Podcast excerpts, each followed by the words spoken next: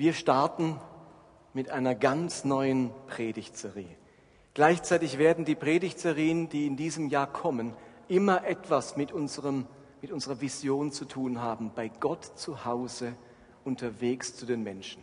Und wir haben uns gesagt, um bei Gott wirklich gut zu Hause zu sein, muss man Gott gut kennenlernen. Also es ist schwierig, sich wo zu Hause zu fühlen, wo man die Leute nicht so kennt. Und je mehr man jemand kennt, desto eher kann man dort zu Hause sein. Und aus dem Grund möchten wir jetzt eine Predigtserie machen, die heißt Näher dran. Näher dran. Wir möchten diese Serie Gott so richtig intensiv kennenlernen. Und näher dran, das ist manchmal, ähm, muss man richtig hinschauen, um zu erkennen, wenn man näher dran ist. Was ist denn das? Heute und in den nächsten Wochen möchten wir näher dran sein am Wesen Gottes. Wer ist Gott? Näher dran sein an Gott. Ich werde drei Predigten dazu halten, der Michel zwei. Ich fange heute an. Ich möchte näher dran sein am Namen Gottes. Was bedeutet eigentlich der Name Gottes? Und am Ende der Serie möchte ich dann auf zwei Gleichnisse eingehen, die uns das Wesen Gottes ebenfalls näher bringen. Alles Wichtige habt ihr auf eurem Predigtzettel, wo ihr gerne mitschreiben könnt. Näher am Namen Gottes. Nomen est Omen. Der Name sagt ganz viel über jemanden, vor allem in der Bibel. Also wir überlegen jetzt ja auch gerade einen Namen für unser Baby. Und man nimmt natürlich einen Namen, wo man weiß, also das hat nicht gerade eine absurde Bedeutung oder dass es dauernd gehänselt wird. Der Name ist wichtig. Der Name sagt etwas aus. Gott hat auch einen Namen. Aber bevor ich mich, ich nähere mich dem Namen Gottes mit euch ein wenig langsam an und ich würde euch gern mitnehmen ungefähr 4000 Jahre zurück in die Antike. Stellt euch vor, ihr würdet vor 4000 Jahren in der Antike leben. Es spielt übrigens keine Rolle, wo ihr leben würdet in der Antike, denn die Gesellschaftsform wäre überall dieselbe. Egal, wo ihr euch vor 4000 Jahren befinden würdet, ihr würdet überall die gleiche Gesellschaftsform antreffen, nämlich das sogenannte Patriarchat. Das Patriarchat. Das Patriarchat, das ist die Vorrangstellung und die Dominanz des Mannes als Vater. Es ist die Dominanz der Vaterfigur, Patriarchat, da steckt der Patriarchin, Patros, Pater, lateinisch, das ist der Vater. Im Patriarchat geht es um die Dominanz und die Vorrangstellung der Männer, besonders des Vaters. Und lasst mich ein paar Worte zu diesem Patriarchat der Antike sagen, denn dann werdet ihr verstehen, was es mit dem Namen Gottes auf sich hat. Vielleicht mache ich noch erst ein kleines Quiz. Was würdet ihr sagen? Was vermutet ihr, ist der häufigste, die häufigste Anrede Gottes im Alten Testament? Jahwe, noch eine Idee? Aber, Herr? Immanuel? Okay, also ich verrate es noch nicht, kommen wir gleich. Ihr werdet auch gleich eine Statistik von mir bekommen. Das Patriarchat war die Gesellschaftsform der Antike. Und es war zunächst einmal eine Eigentumsordnung. Der Patriarch, das Familienoberhaupt, der Vater, dem gehörte der ganze Besitz und die Menschen seines Hauses. Er war der Besitzer seines ganzen Hauses. Die Ehefrau und die Töchter waren Besitz des Mannes beziehungsweise des Vaters. Wenn man also seine Tochter verheiraten wollte, dann musste man, musste der Ehemann oder der, der Bräutigam dem Vater der Tochter einen Brautpreis bezahlen. Warum? Weil sie der Besitz des Vaters war. Man musste sie sozusagen dem Vater abkaufen und sie aus seinem Besitz lösen. In patriarchalischen Gesellschaften, da war es durchaus möglich, dass ein Ehemann neben seiner Ehefrau auch noch andere Frauen haben konnte, Verkehr mit unverheirateten Frauen hatte, das war kein Problem in der Antike. Ich sage euch, wann es ein Problem war, wenn die anderen Frauen verheiratet waren. Denn dann hat er sich am Besitz eines anderen Mannes vergriffen. Und wenn er sich an einer Jungfrau vergriffen hat, musste er dem Vater den Brautpreis bezahlen. Hat er sich am Eigentum eines anderen Mannes vergriffen, also sprich einer Ehefrau, dann standen dort große Strafen drauf bis hin zur Todesstrafe. Also die Problematik des Ehebruchs war keine sexualethische, sondern eine besitzrechtliche Problematik in der Antike. Aber Patriarch, das war mehr als nur eine Eigentumsordnung. Es war gleichzeitig eine Gesellschaftsordnung. Es war eine ganze Weltanschauung. Es war Eigentumsordnung, Gesellschaftsordnung, Weltanschauung und Religion. All das war im Altertum eine Einheit, versteht ihr? Es gab in der Antike nicht verschiedenartige und vielfältige Gesellschaftsordnungen oder Weltanschauungen, wie das heute der Fall ist. Man konnte nicht sagen, ich will diese Weltanschauung, oh, ich will lieber diese Weltanschauung. Es gab nur eine, das war alles gleich. Gesellschaftsordnung, politische Ordnung, religiöse Ordnung, das war alles eins. Da hatten alle dieselbe Religion, alle die gleiche Weltanschauung und alle waren fest eingeordnet in eben dieser einen Gesellschaftsordnung, dem Patriarchat. Und jahrtausende lang war die allgemeine Vatererfahrung eines Menschen, eines jeden Kindes, zutiefst geprägt vom Erlebnis des eigenen Hausvaters. Ist euch das bewusst? Ist ja heute auch noch so. Unsere Vatererfahrung ist geprägt von unserem Vater. Und auch damals, Jahrtausende lang, war die gesamte Vatererfahrung eines jeden Kindes geprägt vom Erleben des Hausvaters. Und ich sage bewusst des Hausvaters, nicht einfach nur des eigenen Vaters. Das ist viel mehr der Patriarch in der Antike. Jeder Mensch beginnt ja sein Leben in einem Haus. Der, das Haus war das Entscheidende. Übrigens nicht die Familie. Familie ist ein Begriff, der ist erst im 18. Jahrhundert entstanden. Vorher hat man den Begriff Familie nicht gekannt. Man sprach immer vom Haus eines Menschen. Man gehörte nicht zu einer Familie, sondern zum Hause des oder zum Hause von jenem. Eine kleinbürgerliche Familie, also Vater, Mutter und zwei Kinder in einem kleinen Häuschen oder einer Wohnung, das war in der, im Altertum komplett unbekannt sowas. Zu einem Haus, einem sogenannten Oikos, in der Antike gehörten üblicherweise 30 bis 50 Personen, nicht der Vier-Personen-Haushalt. Da hat also der VW Käfer nicht ausgereicht für dieses Haus. Da waren in einem Haus drei bis vier Generationen zusammen. Eine große Anzahl Kinder. Die unverheirateten Verwandten waren mit dabei. Sklaven und Bedienstete. 30 bis 50 Personen. Und derjenige, der Macht hatte über dieses ganze Haus, das war eben der Hausvater, der Hausherr. Alle anderen waren unter seiner Vormundschaft, sogar die eigene Ehefrau. Der Hausvater hatte in der Antike das Recht, seine eigenen Kinder zu töten.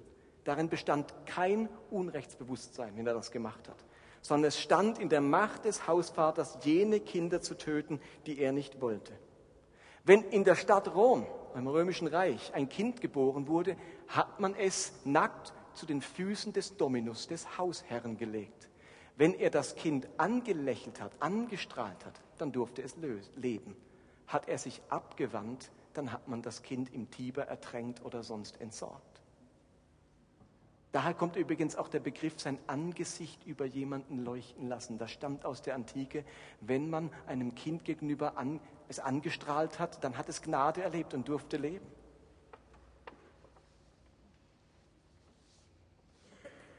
Wenn ein Kind missgebildet oder verkrüppelt war, dann war es chancenlos, dann wurde es umgebracht.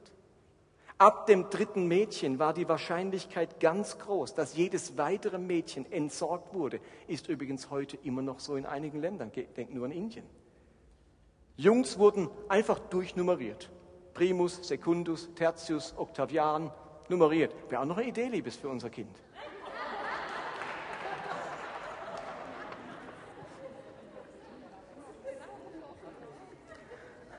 Das Haus, der Dominus, der Hausvater, der Macht ausgeübt hat über sein ganzes Haus. Und genau dieses Vatermodell wurde dann auch auf die Politik übertragen in der Antike. Also die Grunderfahrung des Hausherrn wird dann zum Modell des Landesherrn, des Fürsten, des Königs, des Kaisers. Sie sind auf der einen Seite die Fürsorger ihres Volkes, aber vor allem auch die Herren, die Herrscher über Leben und über Tod. Also das Modell des dominierenden Hausvaters wird übertragen auf die Politik und der Herrscher eines Landes war der Landesvater. Und jetzt kommt der entscheidende Schritt in der Antike, in den frühen Kulturen. Diese Grunderfahrung des Hausvaters, diese Gesellschaftsstruktur wird jetzt von den Völkern auch auf die Götterwelt übertragen.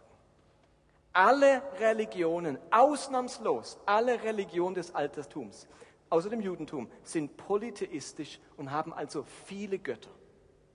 Und in allen Hochkulturen aus der ganzen Welt, ob ihr bei den Sumerern, Babyloniern, Ägyptern, Azteken, bei den Maya oder sonst irgendwo schaut, der oberste Gott ihres Pantheons, ihres Götterhimmels, war immer der Göttervater.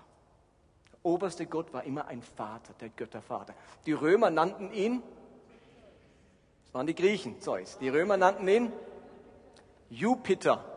Jupiter, da steckt das Wort Pater drin der Göttervater. Das ist die dominierende Gestalt im Götterhimmel. Und dieser Göttervater, der Chef im Götterhimmel, der bringt jetzt, ist jetzt der Erzeuger aller anderen Götter. Der Göttervater zeugt alle anderen Götter. Und so wird die Struktur der gesellschaftlichen Welt auf die Götter übertragen und die Götterwelt spiegelt die gesellschaftlichen Verhältnisse wider. Man projiziert menschenähnliche Verhältnisse auf die Götterwelt. Also Hausvater, Landesvater, Göttervater.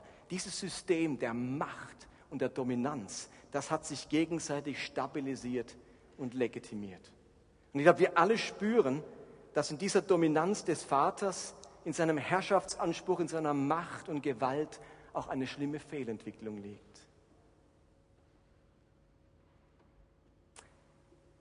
Wenn man die Schöpfungsordnung anschaut, dann kommt dort dem Vater vor allem eine fürsorgliche Rolle zu. Aber das hat sich dann ganz schnell anders entwickelt zu einer dominierenden und beherrschenden und oft unterdrückenden Rolle. Wir lesen im ersten Buch Mose, wie sich etwas in, die Rolle des, in, in, etwas in der Rolle des Mannes verändert hat nach dem Sündenfall. Gott spricht nämlich folgendes strafend zur Frau in Genesis 3, Vers 16. Du wirst dich nach deinem Mann sehnen, doch er wird mit dir kuscheln. Heißt nicht, doch er wird über dich herrschen. Also neben dem fürsorglichen Aspekt, dass der Mensch nämlich den Garten, den Gott für ihn gemacht hat, bebauen und bewahren soll, tritt jetzt plötzlich ein ganz anderer Aspekt. Plötzlich wird der Mann zum Herrscher, zum Beherrscher. Davon steht überhaupt nichts da vor dem Sündenfall.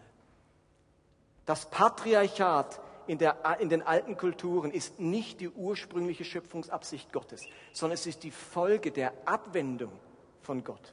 Und ab jetzt finden wir fast in jedem Kapitel des Alten Testaments die Auswirkungen oder wir sehen, wie patriarchale Herrschaft sich entwickelt hat. Das erste Beispiel von Herrschaft finden wir gleich im nächsten Kapitel. Da beherrscht ein Bruder den anderen. Kein übt die extremste Form von Herrschaft aus und tötet seinen Bruder Abel. Noah verflucht seine Söhne oder einen seiner Söhne nur weil dieser ihn nackt gesehen hat. Ihr merkt, da kommt was ganz anderes in Vaterschaft rein. Der sieht ihn nackt und sofort wird er verflucht für alle Generationen. Das ist nicht mehr die fürsorgliche Seite von Vaterschaft. Und in Genesis 10 wird der allererste Stammbaum der Welt geschildert. Und dort heißt es in Vers 8, Kusch war auch der Vater von Nimrod, dem ersten Gewaltherrscher auf der Erde. Wir haben bereits in Genesis 10 einen ersten Gewaltherrscher, einen Patriarchen. Jetzt beginnt männliche und menschliche Gewaltherrschaft, Macht und Dominanz. Interessant ist, dass neben dem Sündenfall es noch andere Gründe gibt, wie es zur Dominanz der Männer gekommen ist. Und die möchte ich euch noch kurz schildern, die sind nämlich höchst interessant. Es gibt also drei weitere Gründe, es gibt vielleicht auch noch mehr, ich will drei weitere Gründe aufzählen, warum Männer so überlegen waren in der Antike und so dominierend. Und das eine ist, und das nehmen wir alle wahr, aufgrund der körperlichen Überlegenheit. Männer waren stärker. Sie waren körperlich überlegen, größer, stärker. Und das hat zur Dominanz geführt. Der zweite Grund, warum Männer dominierend waren, ist, dass Männer weniger beschäftigt waren mit Schwangerschaft und Stillen. In der Antike hatten Frauen zwischen 10 und 20 Kinder. Eine Frau war in der Antike hauptberuflich schwanger. Das begann mit dem 14. Lebensjahr und dann war sie eigentlich durchgehend schwanger.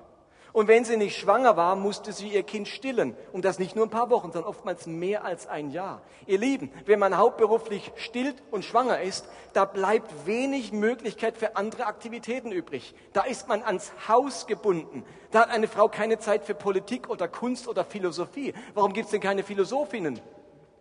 Ja, man kann schlecht, also man kann schon was philosophieren beim Stillen, aber das interessiert kein Mensch. Und man hat auch kein Forum, wo man das präsentieren kann. Und wenn das letzte Kind geboren war, dann war die Mutter meistens tot. Sterben im Kindsbett. Und es gibt es einen dritten Grund. Und den wissen die wenigsten, der zur Dominanz des Mannes geführt hat. Und ich sage euch den Grund. Ganz einfach. Die Eizelle der Frau ist für das menschliche Auge unsichtbar. Das Sperma dagegen ist sichtbar. Und deswegen haben viele, viele Jahrtausende die Völker geglaubt, dass allein der Mann zuständig ist für neues Leben.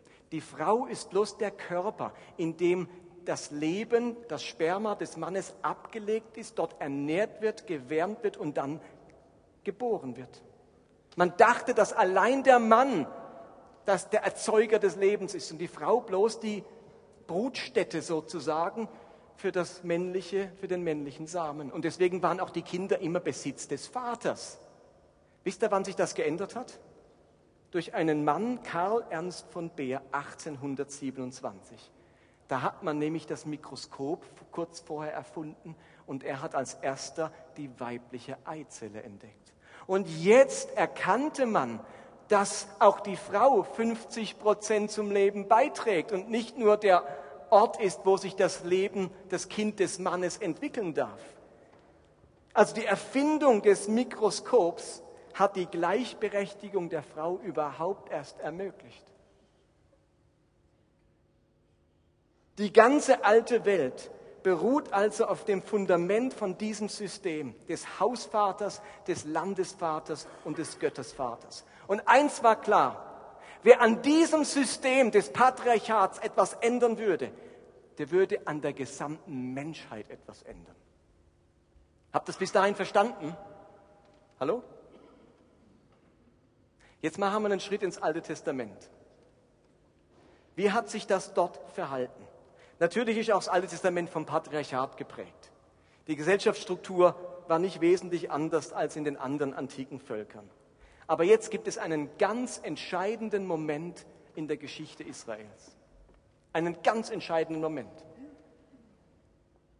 Das Volk Israel befindet sich in ägyptischer Gefangenschaft und es erlebt die Herrschaft eines Landesvaters namens Ramses. Es erlebt dort die Hausväter, den Landesvater, den Pharao und es erlebt den Göttervater Re, den Sonnengott. Und diese Struktur hat dazu geführt, dass das Volk Israel versklavt wurde. Sie waren total ausgeliefert diesem dominierenden Herrschaftssystem. Und sie werden unterdrückt, sie werden zu Zwangsarbeitern des Landesvaters, Sklaven des Pharaos. Und jetzt passiert etwas. Jetzt erscheint Gott den das Volk gar nicht mehr recht kannte. Nach 400 Jahren war der Gott Abrahams, Isaaks und Jakobs nicht mehr sehr bekannt. Und der erscheint jetzt dem Mose im Dornbusch und der offenbart sich. Mose stellt ja die Frage, wer bist du und wie soll ich dich vorstellen? Keine Ahnung, wer du bist. Du erscheinst mir in einem, in einem Dornbusch, sagst, der Ort ist heilig, ich berufe dich, ich will mein Volk befreien. Wer bist du? Und jetzt offenbart sich Gott inmitten der antiken patriarchalischen, patriarchalen Herrschaftsstruktur der Väter. Und er offenbart sich nicht als Göttervater, nicht als übermächtiger Vater. Er offenbart sich ganz anders. Aus diesem Exodus heraus entwickelt sich die jetzt die gesamte jüdische Religion. Und sie entwickelt sich nicht, hört gut hin, nicht als Vaterreligion. Das mag euch komisch vorkommen, aber ich erkläre es euch gleich. Das Judentum ist keine Vaterreligion in der Antike.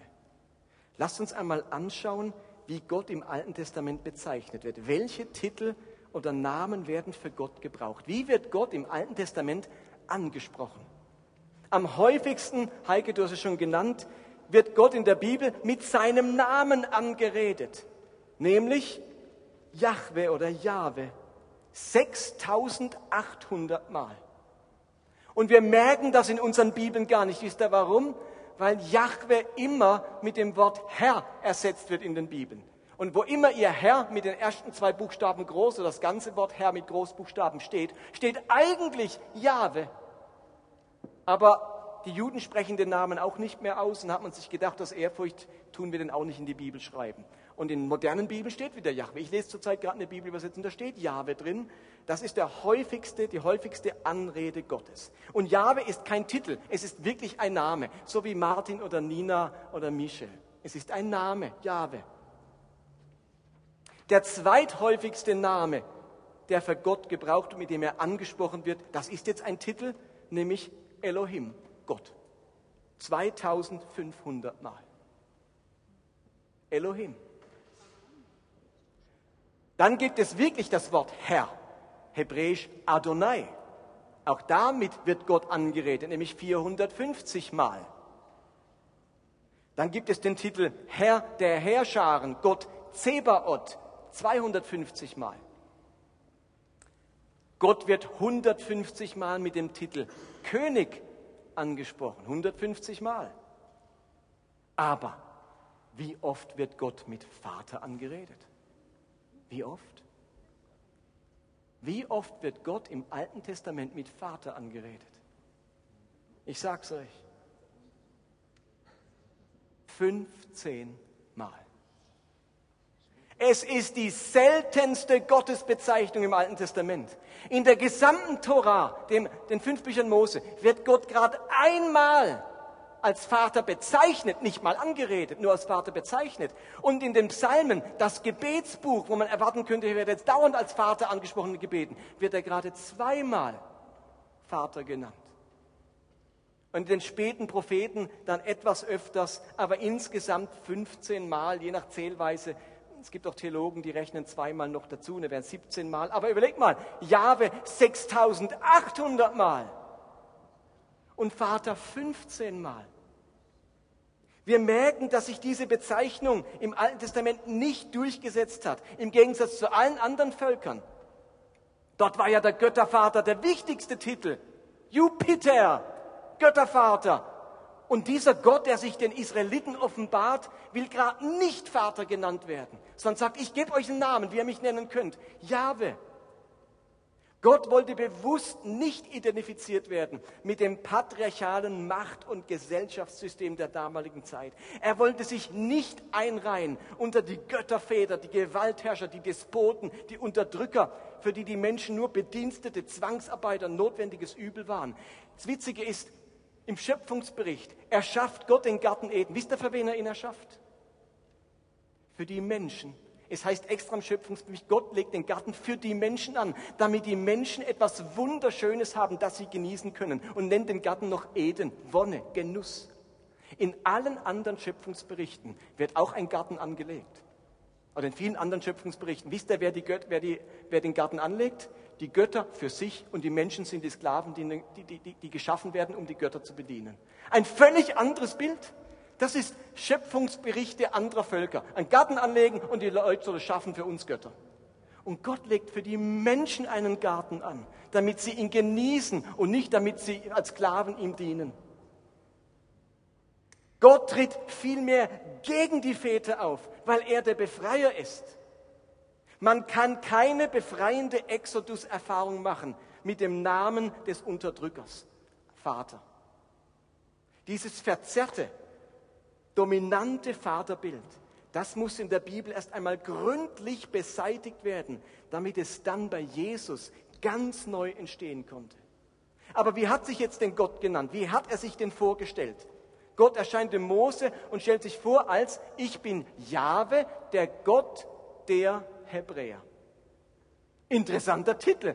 Gott der Hebräer. Wisst ihr, was das bedeutet? Die moderne Bibelwissenschaft geht davon aus, dass der Begriff Hebräer eigentlich nichts anderes bedeutet vom hebräischen Wort Habiru als Sklave oder Zwangsarbeiter. Also Gott erscheint dem Mose, der zu einem riesigen Volk von Sklaven gehört, und sagt übrigens, ich bin der Gott der Zwangsarbeiter. Denkt man sich, hallo, hat man sowas schon mal gehört? Und dann geht es zum Pharao. Pharao fragt, wie, wer, wer schickt dich? Der Gott der Zwangsarbeiter. Sagt der Pharao, hallo, ein Gott der, sowas gibt's doch gar nicht, ein Gott der Zwangsarbeiter. Es gibt einen Gott der Könige, einen Gott der Herrschenden, einen Gott des Pharaos, einen Gott der Sonne, aber ein Gott der Zwangsarbeiter. Hat man denn sowas schon mal gehört? Welcher Gott will denn ein Gott der Zwangsarbeiter sein? Aber so stellt sich dieser Gott vor. Ich bin der Gott der Hebräer, der Gott der Habiru, der Gott der Zwangsarbeiter. Das konnte der Pharao gar nicht fassen. Das ist ihm völlig unbekannt. So etwas gab es noch nie. Und wenn wir jetzt die Stelle lesen, wo Gott sich vorstellt, dann ist das ganz interessant. Exodus 3, Vers 14. Da heißt es, Gott antwortete, ich bin euer Gott. Eigentlich heißt es, ich bin der Gott, der für euch da ist. Darum sagt den Israeliten, ich bin für euch da, habe mich zu euch gesandt. Ja, Jahwe hat mich geschickt, der Gott eurer Vorfahren, der Gott Abrahams, Isaaks und Jakobs. Denn das ist mein Name für alle Zeit. Alle kommenden Generationen sollen mich mit diesem Namen anreden, wenn sie zu mir beten. Er sagt nicht, ich bin der Göttervater. Re ist übrigens dann Second Father. Ich bin der erste Vater. Das lässt er tunlichst bleiben. Er nennt sich Jahwe. Was bedeutet jetzt Jahwe? Was bedeutet dieser Name? Und das hat man lange nicht gewusst, ihr Lieben. Dazu braucht es intensive Forschung. Da wurden viele Doktorarbeiten geschrieben. Und man hat in den letzten 60 Jahren herausgefunden, was dieser Name bedeutet. Luther wusste das noch nicht vor 500 Jahren. Deswegen übersetzt er Jahwe, Haya, also ähm, diese Tetragramm JHWH, diese vier hebräischen Buchstaben, übersetzt er mit Ich bin, der ich bin. Hat er netter Versuch von Luther. Er hat es einfach nicht gewusst. Ihm standen die ganzen Dinge nicht zur Verfügung. Aber heute weiß man, das ist dieses Tetragramm, das Wort Jahwe, das ist ein substantivierter Infinitiv vom Verb Haya. Das bedeutet zunächst mal sein. Haya heißt sein. Jetzt ist das als substantivierter Infinitiv formuliert. Jetzt hat man in der Bibelwissenschaft herausgefunden, dass dieses Haya, jetzt wird es ein bisschen kompliziert, ein sogenanntes enklitisches Verb ist. Ein enklitisches Verb bedeutet, ähm, dass es, es sind ganz seltene Verben, bei denen das Objekt genannt werden muss, weil es so stark auf das Objekt bezogen ist. Enklitische Verben können nicht genannt werden, ohne das Objekt mitzunehmen. Ich sage euch mal ein nicht enklitisches Verb. Ich singe. Fertig, Punkt. Kann man sagen. Ich singe. Oder ich schlafe. Geht. Aber ich umarme. Geht schon nicht. Wen umarmst? Da fehlt noch was, ich umarme. Und so gibt es einige Verben, auch im Hebräischen, enklitische Verben, da muss der, das Objekt mit dazu genannt werden. Und beim Namen Gottes muss eben genannt werden, für wen Gott da ist. Ich bin da, das ist zu wenig, ich bin. Da fehlt noch was. Und deswegen ist die richtige Übersetzung, über die sich heute die moderne Bibelwissenschaft einig ist, von Jahwe ist, ich bin für euch da. Oder ich bin für dich da. Plural und, und ähm, Singular dort nicht zu unterscheiden. Jahwe heißt, ich bin für euch da. Da steckt das Volk Israel mitten in der Sklaverei. Und Gott erscheint ihnen nicht als Göttervater, sondern als Retter und stellt sich als Gott der Hebräer, der Zwangsarbeiter vor mit dem Namen, ich bin für euch da. Ihr Lieben, er solidarisiert sich mit Sklaven, mit Zwangsarbeitern und verspricht ihnen, für sie persönlich da zu sein. Das ist unser Gott, ihr Lieben. Kein Wunder soll Israel keine anderen Götter neben sich haben. Das ist doch nicht nur der eifersüchtige Gott, der sagt, ich will aber allein der Chef sein bei euch, sondern er weiß, dass alle anderen Götter, die sie sonst anbeten könnten, ein Rückfall sind in diese alten Machtstrukturen zu einem Gott, für den Menschen nur Sklaven sind und die er benutzt und ein Weggehen von einem Gott, der sagt, ich bin so völlig anders. Ich bin der Gott, der auf Seiten der Schwachen steht, auf Seiten der Sklaven steht und das mein Name ist, mit dem er mich in allen Generationen ansprechen sollt. Ich bin für euch da. Da ist man doch dumm, wenn man andere Götter anbetet. Versteht ihr? Wie dumm kann man sein, wenn man sowas macht? Und darum ist das auch so ein wichtiges Gebot in den zehn Geboten. Wenn also in der damaligen Zeit den Menschen vor allem die eine Seite des Vaters bewusst war, nämlich die herrschende und die dominante, dann wird durch Jahwe die andere Seite des Vaters wieder betont und ans Licht gebracht, nämlich die fürsorgliche. Ich bin für euch da. Und mit diesem System stellt das Judentum eine Gefahr für alle antiken Kulturen dar, für alle antiken Gesellschaftsformen. Und deswegen wurde es immer wieder verfolgt und bedroht. Denn wer am Patriarchat was ändert, an dieser Gesellschaftssystem, der ändert was an der ganzen Welt. Ihr Lieben, wenn wir also näher dran sein wollen an Gott, wenn wir näher dran sind an ihm, dann merken wir, dass unser Gott eine ganz ausgeprägte fürsorgliche Seite hat. Gott ist für uns. Gott ist für uns da. Gott ist zutiefst fürsorglich. Und dieses Bild will uns die Bibel vermitteln. Und darum ist der Begriff Vater eine so seltene Bezeichnung für Gott im Alten Testament, um mit den damaligen Vatervorstellungen gründlich aufzuräumen. Und nachdem jetzt die Torah und das Alte Testament aufgeräumt haben, kann Gott in Jesus nun ganz neu und unbelastet ihn als Vater bezeichnen. Und darum finden wir im Neuen Testament den Begriff Vater für Gott jetzt wieder ganz häufig. Jetzt ist aufgeräumt, jetzt ist klar, was das für ein Gott ist, der fürsorgliche Gott. Und Jesus bezeichnet Gott in den Evangelien 170 Mal als Vater. Die häufigste Bezeichnung, nachdem sie die seltenste war im Alten Testament, weil erstmal aufgeräumt werden musste mit den Vätern, Hausvätern, Landesvätern und Göttervätern. Und jetzt kann Jesus kommen und die fürsorgliche Seite des Vaters zeigen. Plötzlich wird Vater zur zentralen Eigenschaft Gottes. Und in Jesus selbst ist jetzt dieser fürsorgliche Vater Mensch geworden und gegenwärtig geworden, ihr Lieben. Und in seiner väterlichen Fürsorge heilt Jesus jetzt die Kranken, speist er die Hungrigen, weckt er die Toten auf, reinigt er die Aussätzigen, befreit er den Besessenen und vergibt die Sünden. Jetzt ist dieser Jahwe, der für mich da ist, leibhaftig in Jesus für mich da. Stell dich mal das vor. Jahwe wird leibhaftig. Der Gott, der sagt, ich bin für dich da, ist jetzt erlebbar. Da kommt eine Witwe und sagt, mein Sohn ist gestorben. Jetzt ist er für sie da. Da kommen Eltern, bringen ihre Kinder, die Jünger sagen, weg mit den Kindern. Kann, der, kann Gott nicht brauchen, der Jesus nicht brauchen. Und was macht der? Ich bin für dich da, sagt, Augenblick mal Eltern, ich bin für euch da, Kinder. Wo immer Jesus diesen Menschen begegnet, lebt er diese Seite, die Ich bin für dich da Seite. Die ist jetzt leibhaftig da, die kann man mit seinen Augen sehen. Jetzt kann man Geschichten aufschreiben von diesem Ich bin für dich da. Und wenn Jesus jetzt betet, dann bezeichnet er ihn als Vater. So, ihr seht, letzte Seite. Jesus geht noch einen Schritt weiter. Er nennt, je, er nennt Gott nicht nur Vater. Er geht noch einen Schritt weiter. Er verwendet für Gott das intimste Wort, das man für Vater nur verwenden kann, nämlich Abba.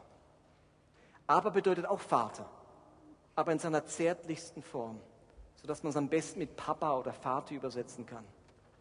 So spreche ich meinen Vater an, wenn ich Kind bin, wenn ich ganz in seiner Fürsorge und Obhut bin.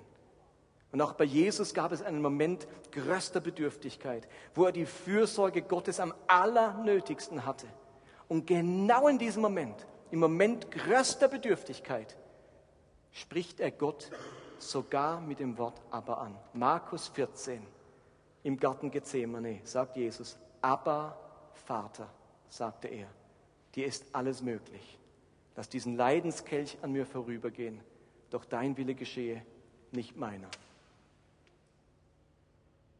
Jesus geht noch einen Schritt weiter. Er offenbart die fürsorgliche Seite Jahwes. Ich bin für dich da und führt den Vaterbegriff wieder ein, aber gereinigt, geläutert und führt ihn noch einen Schritt weiter, dass man Gott, überleg mal, 15 Mal im Alten Testament, als Anrede eigentlich gar nicht, nur als Bezeichnung. Gott ist wie ein Vater, aber als Anrede nie. Und jetzt kommt Jesus und nennt Gott nicht nur 170 Mal Vater. Er geht einen Schritt weiter und sagt, Papa. Also Papa ist die, fürsorglich zum Papa, zum Vater. Nicht Herr Vater, jawohl, Herr Vater. Papa, das führt Jesus ein, das macht er uns vor. Und dann sagt Paulus im Römerbrief, Gott hat uns keinen Sklavengeist gegeben, sondern einen kindlichen Geist, sodass der Geist uns, bei uns bewirkt, dass wir rufen, aber lieber Vater. Lieber Vater. Mein Wunsch mit dieser Predigt ist, dass wir ein deutliches Stück näher dran sind an unserem Gott. Gott stellt sich in der Bibel vor, er gibt sich einen Namen. Ihr Lieben, Gott ist der fürsorgliche Vater. Und er steht im krassen Gegensatz zu den dominierenden Herrschern des Himmels und der Erde. Er ist durchdrungen von Fürsorge, von Mitleid und Erbarmen. Sein häufigster Name in den Evangelien ist Vater und sein häufigster Name in der gesamten Bibel ist Jahwe. Der Gott, der auf der Seite der Schwachen steht und dessen Name lautet, ich bin für euch da. Ihr Lieben, jetzt sind wir ganz nah dran an unserem Retter. Amen.